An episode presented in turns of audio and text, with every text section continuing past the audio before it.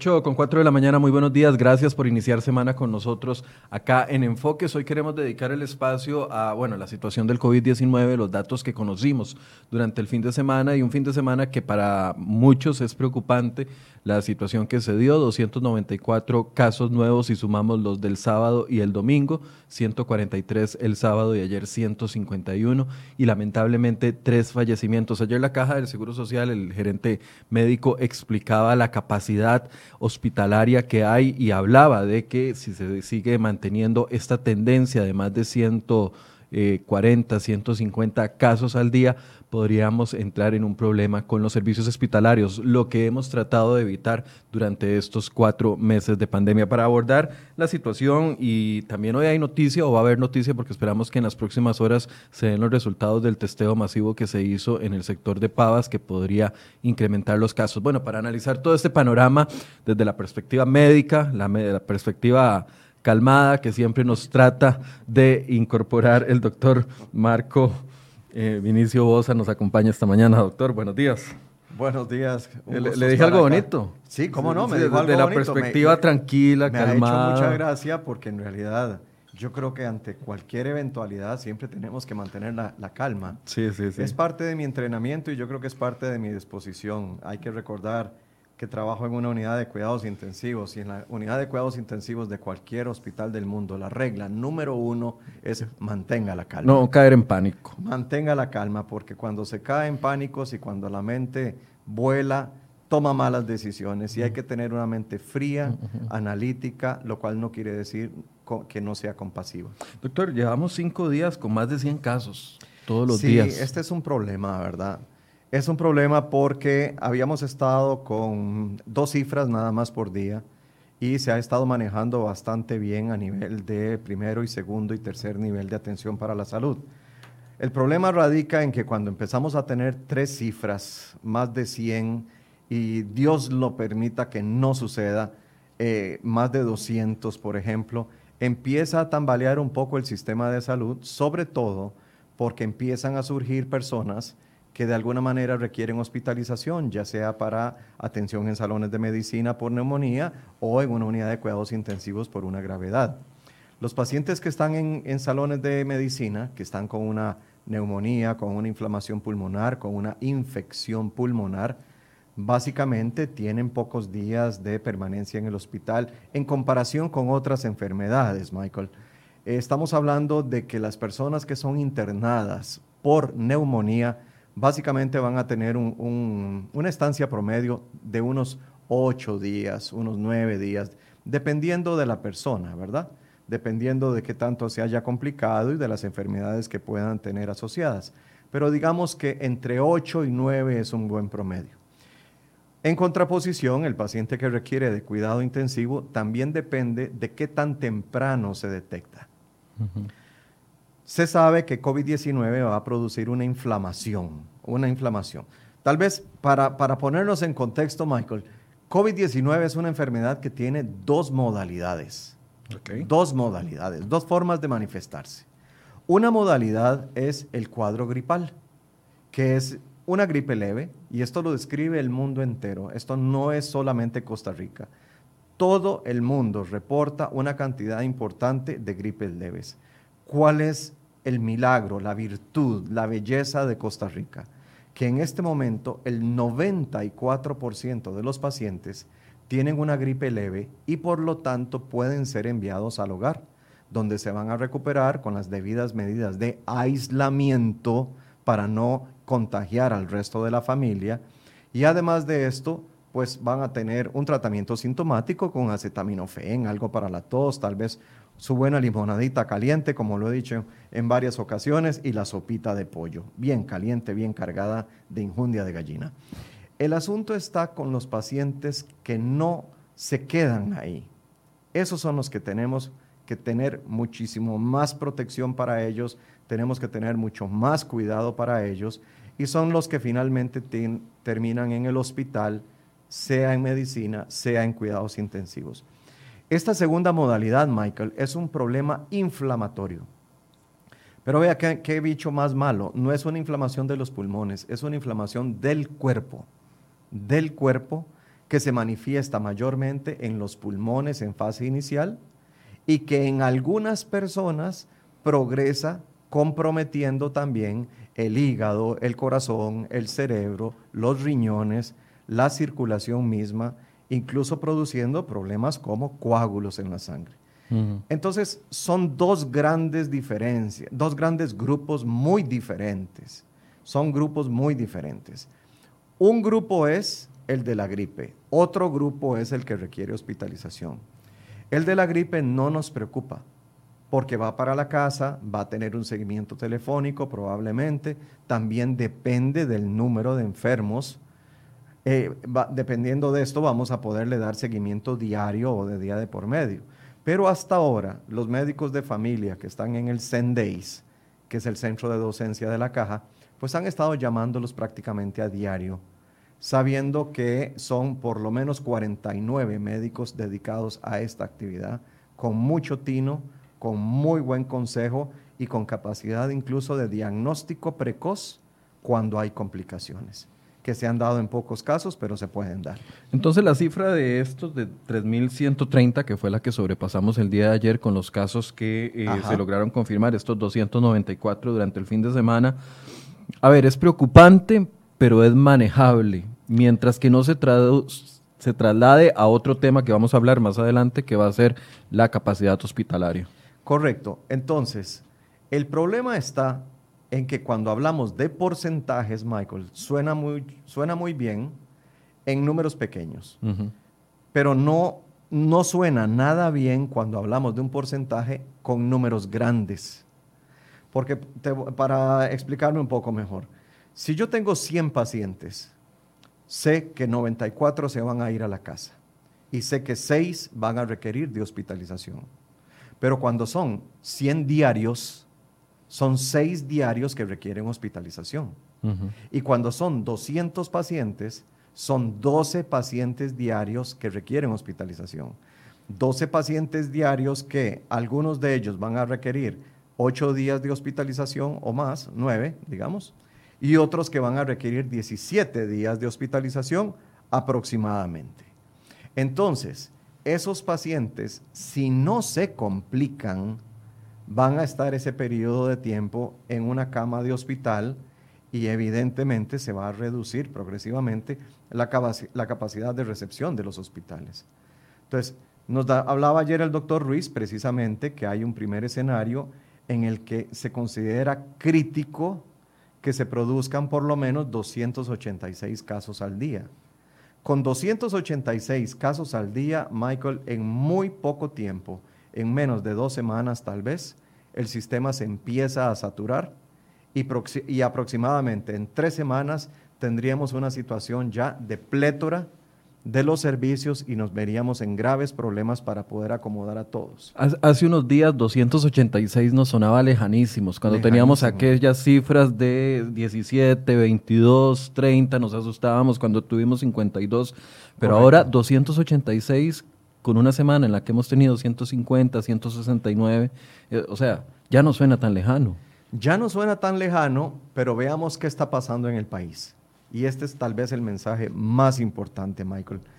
Durante la primera, digamos, en la primera fase de esta enfermedad, hablemos del mes de marzo, hablemos todavía del mes de abril, la gente no tenía una idea clara de qué era lo que iba a suceder en el país y fueron muy prudentes, fueron muy cautelosos y se metieron a la casa, los que pudieron meterse a la casa en aislamiento voluntario y los que no pudieron, que tenían que ir a trabajar, pues ni modo, se cuidaron muchísimo al salir a trabajar.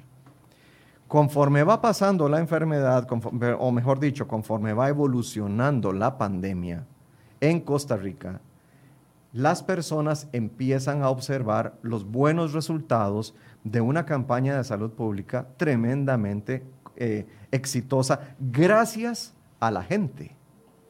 Es que, Michael, podemos tener los mejores estrategas del país, podemos tener los mejores procesos, los mejores eh, lineamientos para manejar la pandemia en Costa Rica. nuestros documentos médicos, nuestros protocolos médicos, nuestras disposiciones médicas pueden ser las mejores del mundo. No estoy diciendo que lo sean, pero no andamos lejos. Sin embargo, si no hay una participación plena, convencida, responsable de la gente, empezamos a perder la situación, se nos sale de las manos. ¿Cuál fue la característica de los primeros dos meses de pandemia en Costa Rica? Número uno, tercera edad en la casa, bien protegida. Infancia en la casa, bien protegida. Y además de esto, la adolescencia, bien protegida. Y los adultos en edad económicamente productiva, entre los 20 y los 60, muy seriamente apegándose a todo lo que se había dicho que había que hacer. Es decir, la, estrategia de distanciamiento corporal, lavado de manos frecuente, correcta tos, correcto estornudo. Eso lo empezamos haciendo muy bien. Cuando las personas vieron que íbamos con un caso, bueno, dos casos, seis casos, ocho casos al día, creo que sintieron que ya todo estaba controlado. Creo que se dieron ya por entendidos que habían habido relativamente muy pocos muertos, que no estábamos teniendo la catástrofe de Europa, que Costa Rica definitivamente no era Italia y que Costa Rica no es Brasil, que no es Chile, que no es Perú. Y entonces de alguna manera surge ese sentimiento de falsa seguridad de aquí no va a pasar nada. Lo que las personas estamos olvidando lo que la gente está olvidando al ir a su trabajo o al salir a hacer sus cosas a la vía pública es que el éxito de aquella primera etapa que tuvimos fue precisamente el cumplimiento de las recomendaciones y las indicaciones del señor ministro y de la caja. Ahora, Michael, ¿cuántas denuncias de fiestas y de, y de reuniones con propósitos espirituales mal llevadas claro. estamos teniendo a diario. Bueno, solo yo no, no me cabe en la cabeza quién se le ocurrió hacer una fiesta en la playa con 100 personas. Bueno, en un momento... Es que no me cabe en la cabeza, doctor. Es, es, es, es, indignante que la gente llegue a ese punto. Lo que estoy hablando de lo que sucedió en Santa Teresa durante el fin de semana. La policía interviene, una fiesta donde hay 100 personas diciendo de que porque están en un lugar con apertura al aire libre, etcétera, etcétera, entonces les era permitido. Mm. Es que ese es el problema. Entonces la gente se, enoja, la gente se indigna, la gente dice eh, todo es una farsa, todo es una mentira, y conforme empiezan a aumentar los números, conforme empieza a aumentar la demanda de servicios de salud, es donde sale ya el doctor Ruiz diciendo, señores, o ponemos ya un, grado mayor de seriedad y de compromiso en lo que estamos haciendo o vamos a tener que vivir lo que han vivido en otros países. Doctor, quiero ver un gráfico que nos dio la Caja del Seguro Social que le veníamos dando seguimiento y, es el primero, por favor, Federico eh, Cruz. Este gráfico es muy importante. Ayuda a entender. Ahí está, tal vez si lo ven muy lejitos, eh, lo podamos acercar tal vez, Federico, a la parte donde dice 100 y 3000 como ampliar ese pedacito, solo eso, para que la gente lo pueda ver mejor. Ahí es el seguimiento que está haciendo la Caja del Seguro Social de cuánto nos tomó llegar a, eh, estas cifras. Y vemos que hubo un lapso bastante importante para llegar a los, a los mil casos, después en cuestión entre el 27 de mayo y el 18 de junio, menos de un mes, llegamos a los dos mil casos. Y en tan solo eh, ocho, ocho días llegamos a los tres mil casos. Uno ve esta, este crecimiento de los casos, doctor, y uno piensa, bueno, esto ya va por inercia, hay forma de parar e, esta situación que se está dando de este crecimiento, o sea, en tan solo cinco días mil casos, cuando nos tocó casi 89 días para llegar a los primeros mil. La primera parte de esta curva en la que desde el 6 de marzo hasta el 27 de mayo solamente tenemos mil casos. De hecho, para el primero de junio teníamos 1084. Pero entonces vea que desde el 6 de marzo hasta el 6 de junio, estamos hablando de marzo, abril, mayo, junio, tres, meses. 90. Mm, en tres meses, un poquito más, estamos teniendo mil días. Eh, perdón, mil pacientes. Mil pacientes. Esto, ¿por qué creció tan despacio?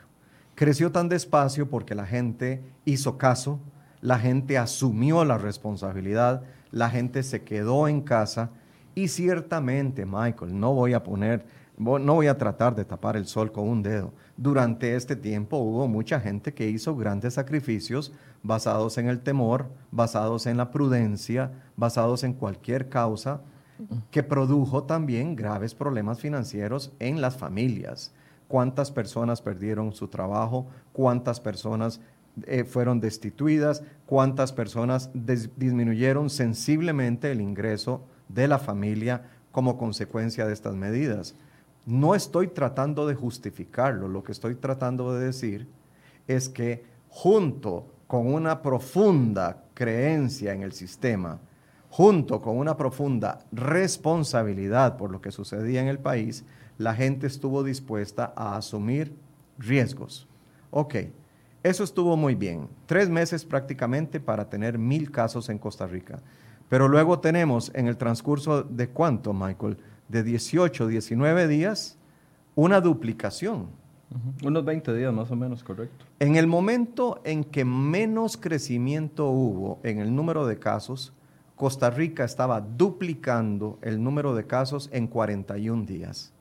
Más o menos ese fue el momento de mayor lentitud de la progresión que correspondió a aquel, aquella, aquel valle que tuvimos en la curva que hablaba de dos casos, ocho casos, cuatro casos, seis casos, ¿verdad? En ese momento lentísimo de crecimiento, podíamos duplicar la curva eh, o el número de casos total cada 41 días. Entramos al mes de junio, la gente ya está cansada, la gente ya está desmotivada, ya la gente está pensando que esto es demasiado, que ya tres meses fueron suficientes, y entonces relajan las medidas, pierden interés, pierden responsabilidad, pierden compromiso y se duplica el número de casos aproximadamente en 18 días. Sí, yo, yo, en, ese, en ese lapso de junio, donde pasamos de mil a dos mil casos, también se dio la, inversión de la curva de los recuperados versus los casos activos.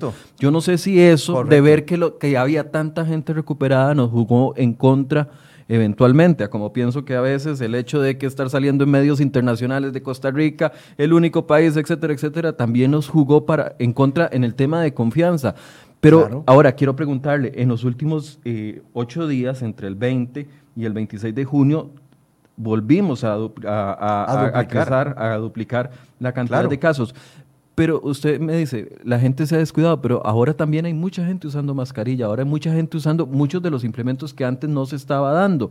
por, eso, por eso le pregunto, ¿esto es ya una ola que por inercia, aunque ahorita estemos tomando un montón de medidas importantes como el uso de las mascarillas, hoy se implementó en los trenes también, ya venían en el transporte público, quiere decir que aunque hagamos eso, no nos va a ir tan bien? No, estamos estamos partiendo de premisas diferentes, Michael, porque la obligatoriedad en el uso de las mascarillas, obligatoriedad, la obligatoriedad, estamos hablando de otra cosa completamente, se da a partir del 27. Y los casos que surgen en, los días de 26, 27, 28, que son más de 100, más, casi 150 diarios, ¿verdad? En gran promedio, son el resultado de la conducta que de se 5 a 12 días anteriores. De 5 a 12 días anteriores. Eso quiere decir que en las fechas previas no hubo tanto apego a la protección y todo eso. Michael, la mascarilla complementa la distancia corporal, no la sustituye. Uno de los ejes de esta estrategia que hemos tenido ha sido precisamente el distanciamiento corporal en, una, en un té de canastilla con X número de personas, en una fiesta de cumpleaños en un lugar de lujo o en una fiesta de cumpleaños en un hogar humilde. No, ninguno de esos escenarios promueve el distanciamiento corporal. Entonces, esos son los que logramos ver en los medios noticiosos. Eso es lo que yo, yo lo que estoy diciendo es, si estos son los casos que provocaron escándalo y que fueron descubiertos o denunciados y de los que nos, enteramos precisamente porque se convirtió en noticia, ¿cuántos casos privados han habido de fiestas, de reuniones, de, convocatorias familiares o de amigos a tomar guarito o a disfrutar de la vida sin que la prensa se haya enterado porque nadie presentó denuncia. Ese es el problema. El problema es cuando estamos siendo personas taimadas, cuando estamos siendo personas que no nos comprometemos con el bienestar colectivo y empezamos a hacer cosas porque ya asumimos que todo está bien. Michael, no todo está bien. En este momento, como lo acabas de, decir, duplicamos el número de casos aproximadamente en ocho días. Si seguimos esta tendencia, si la gente no reacciona, si la gente no, no, no, no, no cae en cuenta de que vamos directo hacia una situación catastrófica, pues entonces, ¿qué vamos a hacer? O sea, esto sí se puede parar. Tal vez no lo podamos parar completamente, pero sí lo podemos mitigar porque depende también de cuáles son los escenarios donde se están dando estos casos. Son escenarios de mucho hacinamiento, son lugares donde hay mucha densidad poblacional, es decir, mucha gente viviendo en poco espacio físico. Si eso es así, el contagio es muy difícil de prevenir precisamente porque la proximidad favorece el contagio. ¿Qué vamos a hacer en estos casos? pues yo creo que cada persona, todo mundo tiene que ser lo suficientemente consciente. Y nuevamente, Michael, este es el momento para meterle ganas de nuevo al lavado de manos, al distanciamiento corporal y al correcto uso, perdón, al correcto protocolo o etiqueta, digamos, a la hora de toser o a la hora de estornudar.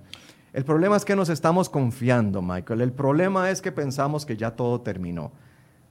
China que ya tiene prácticamente seis meses y un poco más de tener pandemia, seis meses, todavía tiene brotes. España está reportando brotes, Italia está reportando brotes. Ya los tuvo Singapur, ya los tuvo Corea del Sur, que son países emblemáticos en el manejo del COVID, de la COVID-19. Si China, seis meses después, sigue teniendo brotes, Costa Rica, seis meses después, probablemente también tenga brotes. tenemos que hacernos a la idea, Michael, de que esto no se ha acabado y que esto no se va a acabar a, a corto tiempo. Esto fácilmente puede llegar a Navidad. Fácilmente puede llegar a Navidad y cuidado si no lo trasciende. Lo que no va a llegar a Navidad es la, la, capacidad de hospitalizar a las personas que lo requieren si el costarricense ya en este momento, el costarricense y los habitantes de Costa Rica, si ya en este momento no hacen un cambio de actitud, un cambio de conducta y no regresan a la actitud que teníamos al principio de lavado frecuente de manos, aislamiento o distanciamiento corporal y los demás protocolos de etiqueta. Doctor, ¿qué, está pasando en las unidades de cuidados intensivos? Porque logra, tenemos la lamentable cifra este fin de semana de tres mujeres fallecidas, dos adultas mayores y una persona bastante joven de 48 años de edad. La Organización Mundial de la Salud nos está recordando constantemente, Michael, que las personas que fallecen en su gran mayoría en el mundo son mayores de 65 años. El hecho de que haya más personas contagiadas de la enfermedad como consecuencia de que haya gente joven infectándose y llevando la infección al hogar, nos recuerda que esta enfermedad no se trata de pensar solo en yo, en mí, en mí mismo, en, yo conmigo. No soy yo. Esta enfermedad es una enfermedad que nos tiene que hacer pensar en nosotros. Si no veo la, curva por acá, Michael, pero permítame decirle que de acuerdo a nuestra estadística, el grupo de personas que se contagian, que más crece, el que más casos tiene y el que más crecimiento activo está reportando, es el que está entre los 20 y los 40 años de edad. Entre los 20 y los 40. Y el segundo grupo de mayor crecimiento está entre los 40 y los 59. Entonces, lo que estamos observando, Michael, es que son personas productivas, gente económicamente activa, que están saliendo a la vía pública, que están saliendo a la calle para dirigirse a su trabajo, y son personas que están siendo expuestas al virus en la vía pública o, o, cuidado con esto, en sitios donde la vivienda está hacinada, en sitios donde hay muchas personas viviendo bajo un mismo techo. Y eso ya hemos tenido varios casos y también hemos tenido varios casos numerosos que aumentan nuestras curvas precisamente en estas reuniones irresponsables que se siguen dando en la sociedad, porque para algunos ya todo pasó. Y creo que el toque, de, eh, el, punto de, de giro, el punto de inflexión para estas personas que piensan que ya todo terminó, va a ser cuando la gente no tenga campo en el hospital o cuando la gente empiece a morir en números mayores. Hay gente que dice, Michael, 12 casos, ¿qué son 12 casos o 15? ¿Qué es eso? O sea, se murieron 15 personas, qué montón. No, no, suave un momento, un momentito, por favor. Si estos 15 muertos fueran míos, los vivo de una manera completamente diferente. Claro. Qué fácil es ver al muerto cuando el muerto está a un kilómetro de distancia. Qué fácil es asumir el muerto cuando el muerto no toca las puertas de mi casa. Es que ese es el problema. Doctor, eh, tengo una pregunta con respecto a, las personas fallecidas. Yo sé que usted no puede dar ni detalles ni nada de la gente que, falleció, pero tenemos conocimiento público en la conferencia de prensa de que una de las personas fallecidas estaba en SEACO, donde no hay eh, cuidados extremos o intensivos, no, son, no es la UCI tradicional. Y otra de las personas que falleció, eh, entiendo que tampoco estaba en cuidados intensivos. se, se está complicando, o sea, estábamos muy concentrados en que la gente que podía fallecer es la gente que está en cuidados intensivos. Se te está olvidando, Michael, un porcentaje importante de nuestra población enferma. Se te está olvidando que hay otro escenario que se llama cuidado paliativo. Ok. Entonces, como bien lo decís, no tengo datos y no estoy autorizado a hablar de la privacidad de las personas, pero tengo la impresión de que algunas de estas muertes que no se han dado en cuidado intensivo podrían corresponder a personas que han estado sometidas a un programa de cuidado paliativo y que por definición no son pacientes de UCI. Con eso lo que quiero llegar es que no solo tenemos que, o sea, la gente que está falleciendo no solo es la gente que está en UCI, puede ser cualquiera de esos 36 ah, hospitalizados que tenemos, que tenemos al día de ayer. Y aquí quiero pedirle que nos recuerde este asunto. Sé que pasó con un paciente, pero no voy a ahondar en eso. Ajá. Eh, con la famosa tormenta citoquímica. Química. Química, exactamente. Una persona que estaba... Raras. Sí, solo palabras raras. Pero una persona que estaba no en cuidados intensivos y, tiene una, reacción de este tipo. Es el cuerpo tratando de defenderse de, esa inflamación que usted nos explicaba al mm, principio. Bueno, ok, veamos eso entonces. El problema es este, Michael. Hay una enfermedad o hay una condición a la que llegan muchos tipos de infecciones que se llama shock séptico. Es una palabra medio complicada o dos palabras medio complicadas. Básicamente hace referencia a que cuando en una persona una infección cualquiera se hace muy severa, la infección provoca cambios en el cuerpo que lastiman al propio cuerpo. Me explico. Este famoso shock séptico que antes se llamaba septicemia, era un fenómeno bastante conocido y la gente decía, la infección se le fue a la sangre. El caso más común, el, caso que tal vez podamos entender más claramente es el de una pierna que muchas veces tiene erisipela. Es una infección en la piel que hace que la pierna se ponga roja, que se hinche, que tenga calor, que tenga dolor local la pierna se pone enorme, grande, una pierna hinchadísima y colorada. Esta erisipela en muchas personas produce nada más que eso. Puede hacer que produzca muchos síntomas, pero no pasa de ser una erisipela y con buen antibiótico ya esto se va a ir curando progresivamente. Sin embargo, hay personas que más que una erisipela, dependiendo del germen que tengan, llegan a ser una gangrena. Y cuando yo digo gangrena, Michael, yo sé que a usted se le viene a la mente la palabra amputación. Claro. Porque cuando uno tiene una gangrena hay que amputar. Hay gente que no deja que la amputen. Y hay familias que no permiten que amputen a su pariente. Entonces la gangrena progresa y la infección se va a través de la sangre a todo el cuerpo y produce una septicemia que ahora nosotros preferimos llamar un shock séptico. Este es un ejemplo. Resulta que esto lo puede producir también las infecciones en los riñones, lo puede producir una herida quirúrgica infectada, lo puede producir una herida de, arma blanca, puede ser un machetazo infectado, puede ser algún problema de mala circulación que se infecta la piel, etcétera, etcétera, y llega a producir esto.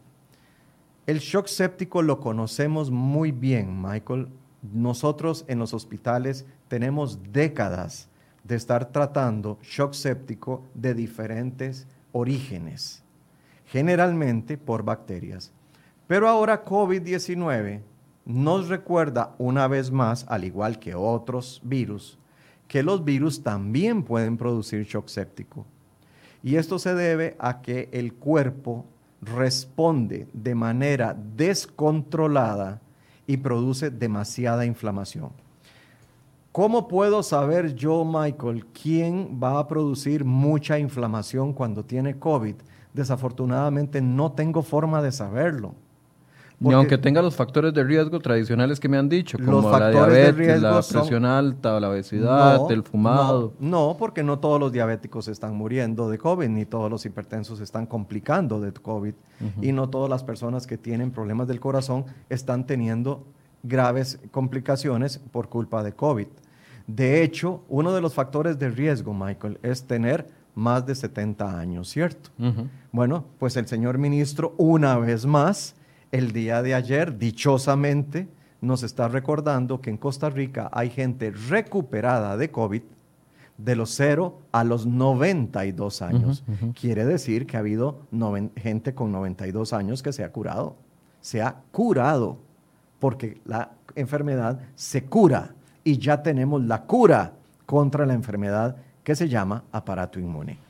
Algunas personas, Michael, no logran frenar la enfermedad no, la, no logran tenerla a raya, sino que hay mecanismos inflamatorios que se desbocan, se descontrolan. Algunos de forma leve, que son los que desarrollan estas neumonías que terminan en el hospital.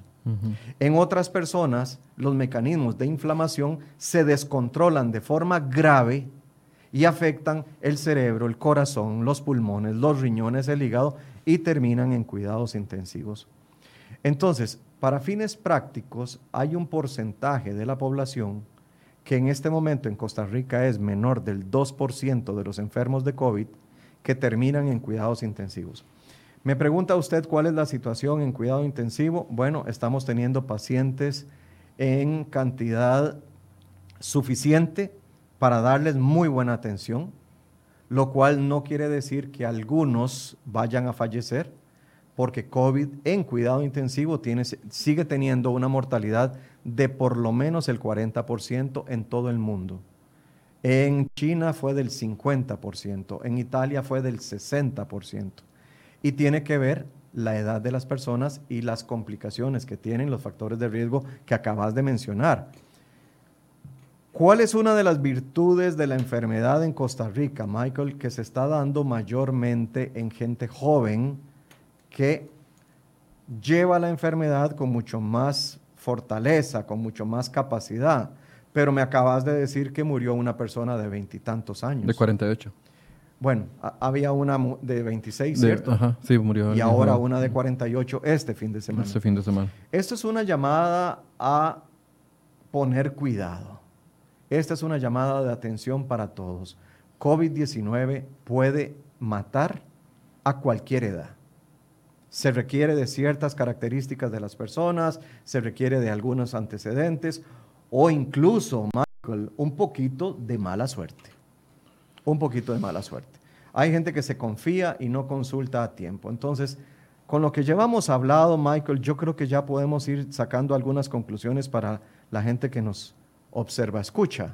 ¿Cómo, se llaman? No sé, no sé, eso es algo que no, tengo claro yo. Nuestros, Nuestros amigos que nos acompañan esta mañana en esta entrevista. Nuestros amigos que nos acompañan esta mañana en esta entrevista, tenemos que recordar dos cosas. Número uno, la enfermedad se puede complicar y puede producir cuadros graves de enfermedad a cualquier edad, a cualquier edad, sobre todo adultos.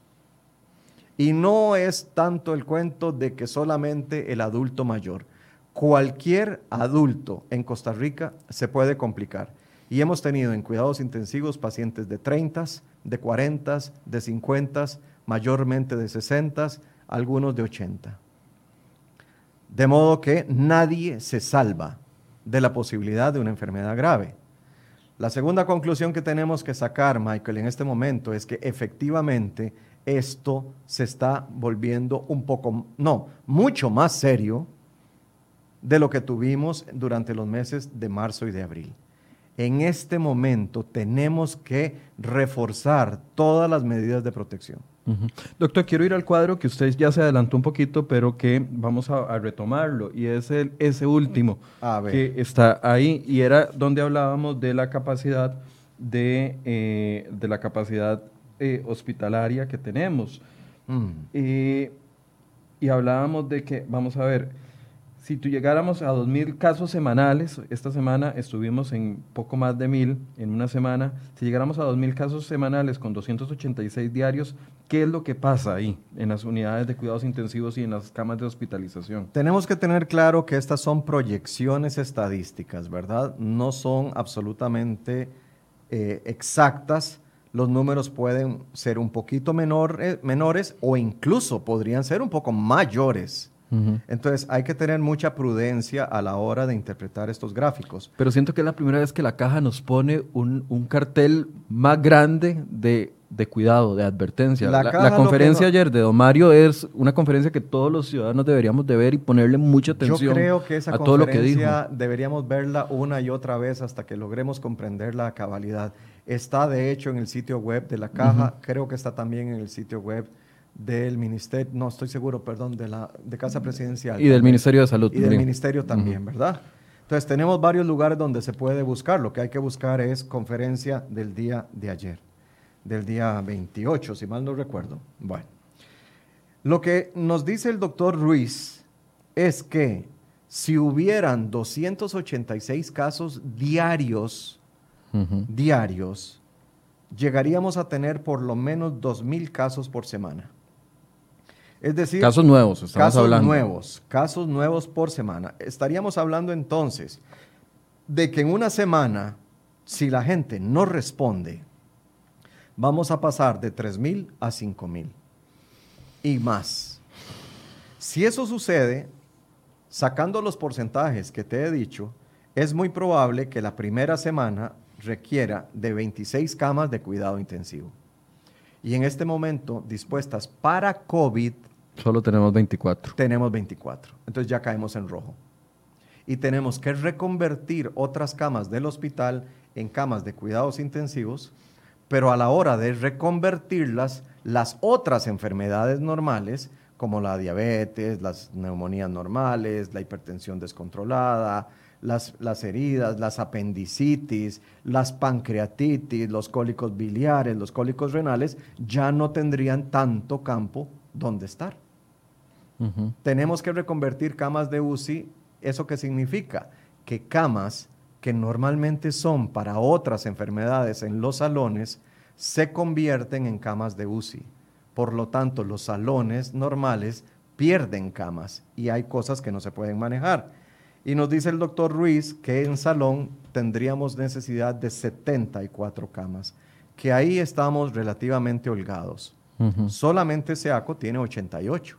Entonces digamos que el problema no es salón. El problema son las UCIs. El problema es la UCI que tiene que empezar a crecer en todos los hospitales y como consecuencia empieza a reducir las camas normales. Nos dice el doctor Ruiz que si esta tendencia se mantiene duplicándose, ¿verdad? A, a, una segunda semana, ya no van a ser 26 camas de UCI, ahora van a ser 52.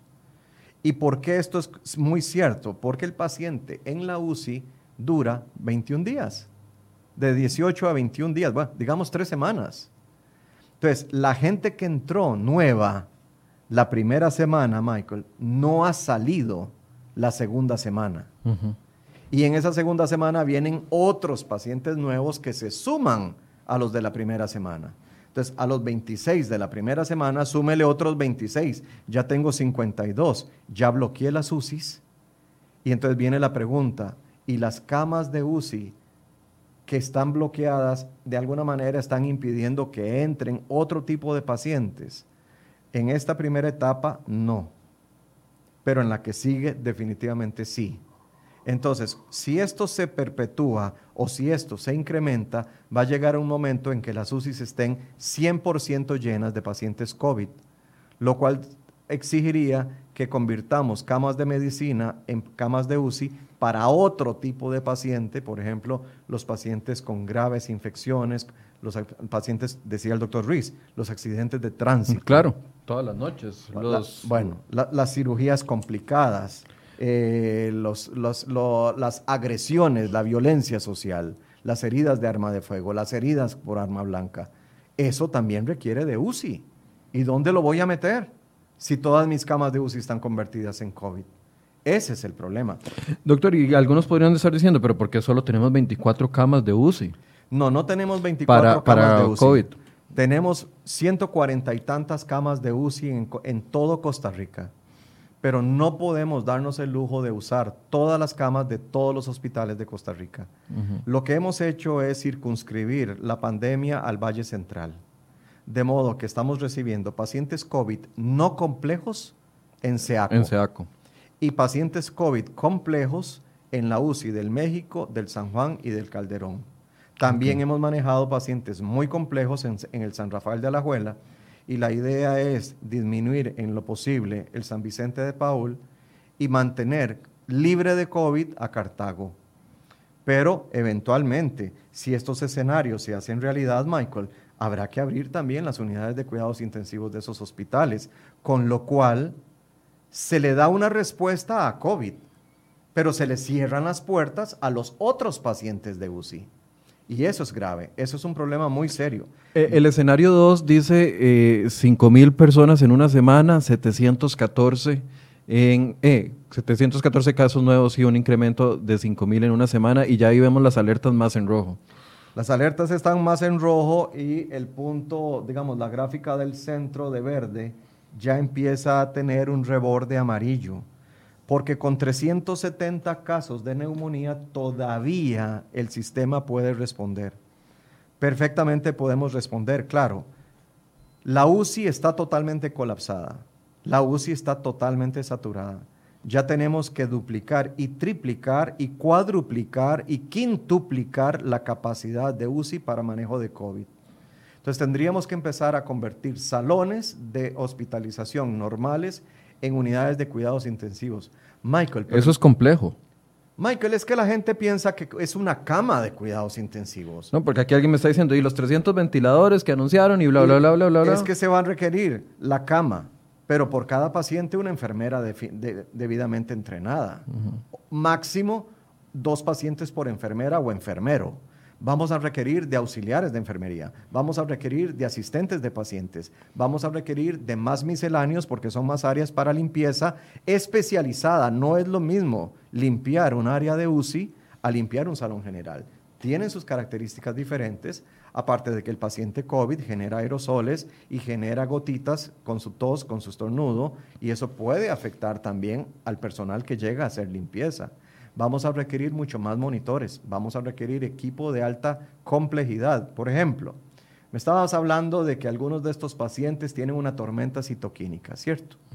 para, para tratar la tormenta citoquímica en cuidados intensivos, en cuidados intensivos, hacemos uso de la dexametasona. Eso es fácil de conseguir. Pero complementamos la dexametasona con un aparato muy especializado que se llama aparato o máquina de aféresis, que viene a ser una especie de hígado artificial. La máquina de aféresis filtra la sangre del paciente, elimina los factores de inflamación y le da al paciente plasma limpio, que no tiene estos factores de inflamación.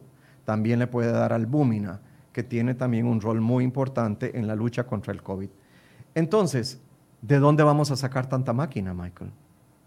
Cada procedimiento puede durar hasta dos horas por paciente. Y si yo tengo 78 pacientes con COVID y dos horas cada procedimiento, estoy hablando de 156. ¿A qué horas? ¿Cómo? A cada paciente le tocaría una aféresis prácticamente cada segundo, cada tercer, perdón, cada tercero o cada cuarto día. Cierto que tenemos varias máquinas, cierto que podemos ir haciendo aféresis a varias personas al mismo tiempo, pero ya con 78 pacientes ya se vuelve inmanejable. Y ese es solo el escenario 2. En el escenario 2 llegamos a 195, lo cual me pone peor la cosa. Y en el escenario número 3, ya incluso con 10.000 casos semanales, que no llega a ser lo que tuvo Chile, por ejemplo, con 2.500 por día casos nuevos, ¿verdad? Digamos que Chile puede tener en este momento este escenario número 3. Brasil tiene en este momento este escenario número 3. Así que no está tan lejos, Michael. No está tan lejos. En este escenario número 3, con 10.000 casos por semana, tenemos 390 pacientes críticos. Es decir, tendría que convertir prácticamente una cuarta parte o una quinta parte, no, una tercera parte de todos los hospitales en áreas COVID. Suena muy fácil, pero hay que recordar que a los hospitales van las mujeres a tener sus, a sus bebés. Hay partos, hay cesáreas, hay procedimientos habituales, hay gente que padece del corazón, hay infartos, hay derrames cerebrales, hay pancreatitis, hay cólicos renales, hay cólicos ureterales. ¿Dónde, voy a, ¿Dónde vamos a colocar a esta gente, Michael, si el hospital está repleto de COVID? Costa Rica no se puede dar el lujo de permitir que estos escenarios se vuelvan realidad. Costa Rica tiene la responsabilidad en este momento, tiene el reto de actuar de forma responsable y de forma solidaria. Si el costarricense una vez más demuestra de lo que es capaz de hacer, si demuestra lo que es capaz de hacer, vamos a tener muy mitigados estos escenarios y si Dios lo permite, no vamos a llegar ni siquiera al límite superior del primer escenario. Pero esto es una decisión social. Michael, yo no puedo obligar a la gente a que se cuide. Yo no puedo obligar a la gente a que no haga fiestas. ¿Cuáles son los centros de mayor, o cuáles son los focos de mayor rebrote en Europa en este momento? Las fiestas. Las fiestas, porque la gente siente que ya, que ya sufrió bastante. Doctor, algunos nos dicen, bueno, pero entonces, ¿para qué se compraron 300 ventiladores si no se puede, si no tenemos el personal para hacerlo?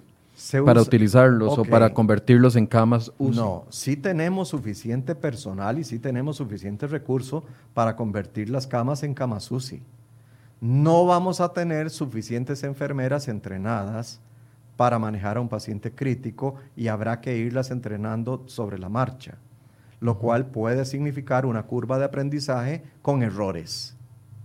Si tenemos suficientes recursos materiales, llámese monitores, llámese ventiladores, para ventilar a las personas que van a requerir de ello. La pregunta es, ¿por qué tenemos que hacerlo? ¿Por qué tenemos que aceptar el hecho de tener que hacerlo? Es que es, que es una contradicción, es una contradicción de términos. Sea, la Caja Costarricense del Seguro Social sí tiene capacidad para convertirse en UCIs enormes, pero va a tener que pasar por un periodo de aprendizaje que no estaba previsto porque esto no es normal. Como segundo elemento, al convertir camas de, de, hospital normales en camas de UCI, se disminuyen las camas de hospital. Entonces no voy a tener campo para la erisipela. No voy a tener campo cuidado para, para una apendicitis. No voy a tener campo para un montón de cosas y voy a tener que manejar pacientes en camillas, en el pasillo, en números muy superiores a los que tengo ahora. El argumento no es ese, Michael, no es si tenemos o no capacidad montada para hacer las cosas. El problema es la consecuencia de eso. Se fortalece la atención de COVID, pero se debilita la atención de lo demás, que, que son cientos de diagnósticos diferentes que requieren de hospitalización. El problema no es que no tengamos suficientes ventiladores, sí los tenemos. Y los ventiladores mecánicos lo saben manejar los terapistas respiratorios, los médicos intensivistas, los médicos internistas, los médicos de reciente graduación que han hecho primero un bloque de medicina interna antes o, que han hecho medicina interna, no un bloque, que se especializaron en medicina interna y luego se subespecializaron. O sea, fuerza laboral sí podemos llegar a tener, pero esto implica sacar a profesionales de sus de, sus, eh, de su trabajo habitual, de sus labores habituales, para meterlos a manejar pacientes críticamente enfermos. Por ejemplo, el Calderón Guardia en este momento tiene dispuesto por lo menos de dos salones con 15 camas cada uno aproximadamente que pueden fácilmente convertirse en unidades de cuidados intensivos si fuera del caso. Pero entonces, estas áreas que eran de medicina interna ahora tendrán que convertirse en cuidado intensivo. Los médicos podemos hacer grupos de trabajo, equipos de trabajo e integrar médicos intensivistas, enfermeras intensivistas, enfermeras de medicina, médicos de medicina interna y terapeutas respiratorios para empezar a manejar estas áreas. Se puede hacer, pero esto significa que hay un descenso en la calidad de atención y en la capacidad de atención para otras eh, patologías, para otras enfermedades. Mi argumento es este, Michael. Si fuera del caso, hay que aprender a hacer de tripas corazón.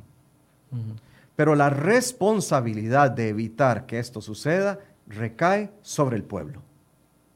Doctor, muchos nos están preguntando, entonces, se tiene, vamos hacia un escenario parecido al de Semana Santa otra vez, a restricciones. Yo sé que eso es una decisión del Ministerio de Salud, pero decisión del señor ministro. desde el punto de vista médico, los números, ¿qué nos dicen?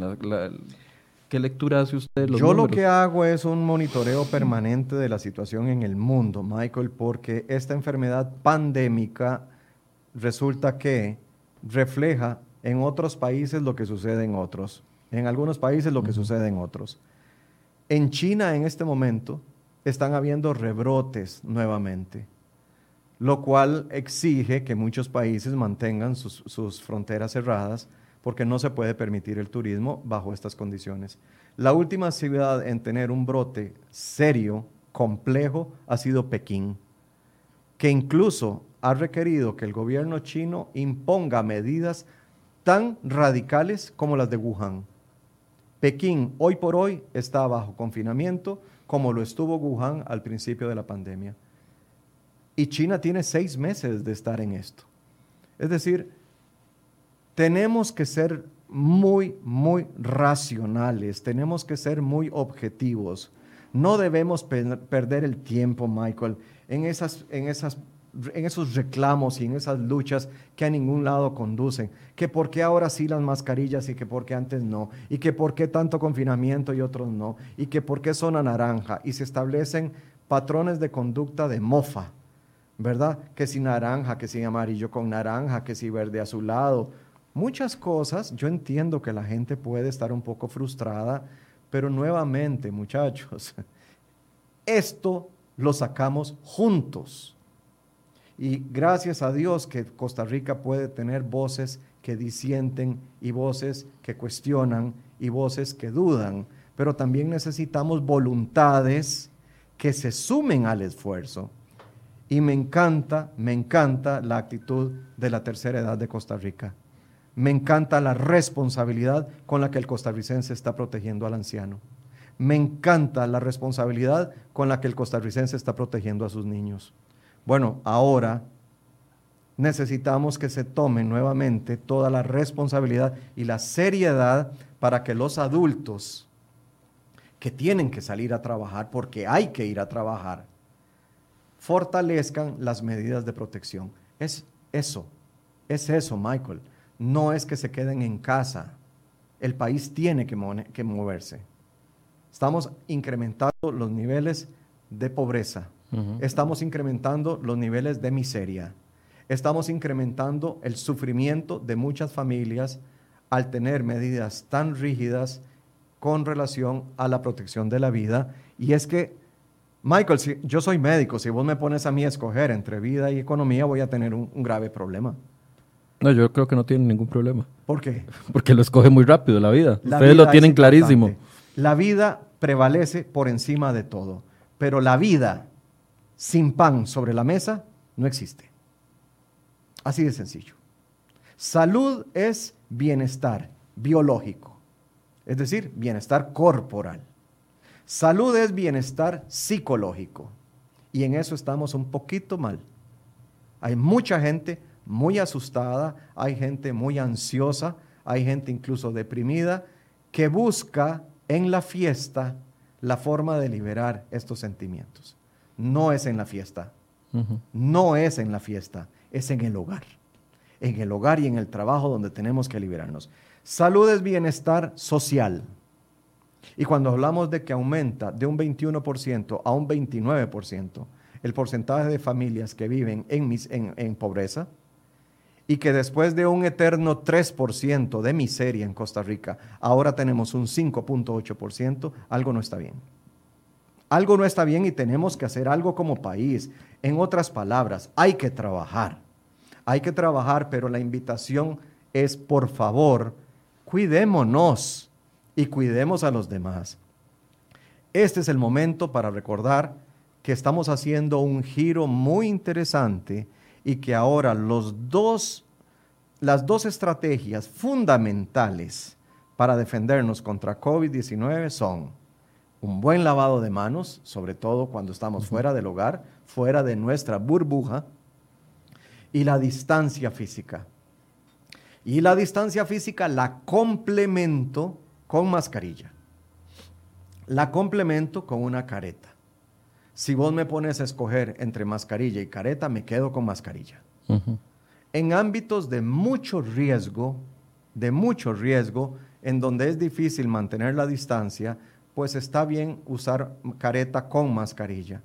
Y en ámbitos bien ventilados, donde no hay tanto problema, donde se puede mantener la distancia, donde uno lo que va a hacer es transitar por algún lugar, la, la careta es fantástica, es buenísima, buenísima ni la careta ni la mascarilla sustituyen la distancia.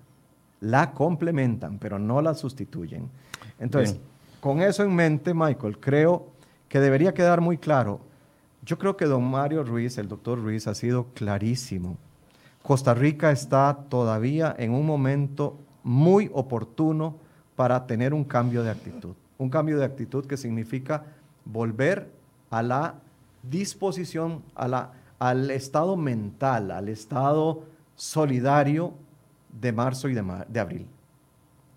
No estoy diciendo que tengamos que volver a la situación laboral de marzo y abril. Estamos diciendo que tenemos que trabajar, que tenemos que producir, que hay que salir de la burbuja para ir a trabajar. Pero que si vamos a salir de la burbuja lo hagamos de una manera responsable, cuidándonos y cuidando a los demás. Que las mascarillas son muy caras, Michael. Sí, claro que son muy caras. Michael, ¿cuánto le cuesta a un núcleo familiar de cuatro personas mantener dos mascarillas diarias descartables? Claro. ¿Y a dónde van a dar esas mascarillas, por amor de Dios? ¿Quién está pensando en la contaminación de los ríos de Costa Rica? Tenemos que tener muy claro eso. Entonces, para, para la gente Consideren seriamente adquirir mascarillas de tela, lavables, reutilizables. Son fáciles de hacer y ya hay diseños muy bonitos en la calle. Correcto. Bien, doctor, le agradezco mucho por este panorama que hicimos el día de hoy. Definitivamente vamos a darle seguimiento a lo que pasa en la conferencia de prensa, más con la expectativa que hay de lo que de los datos de la del testeo masivo en paz. Muy interesante, tenemos que poner mucho cuidado a lo que está sucediendo y nuevamente, esto es, un, esto es una responsabilidad de todos.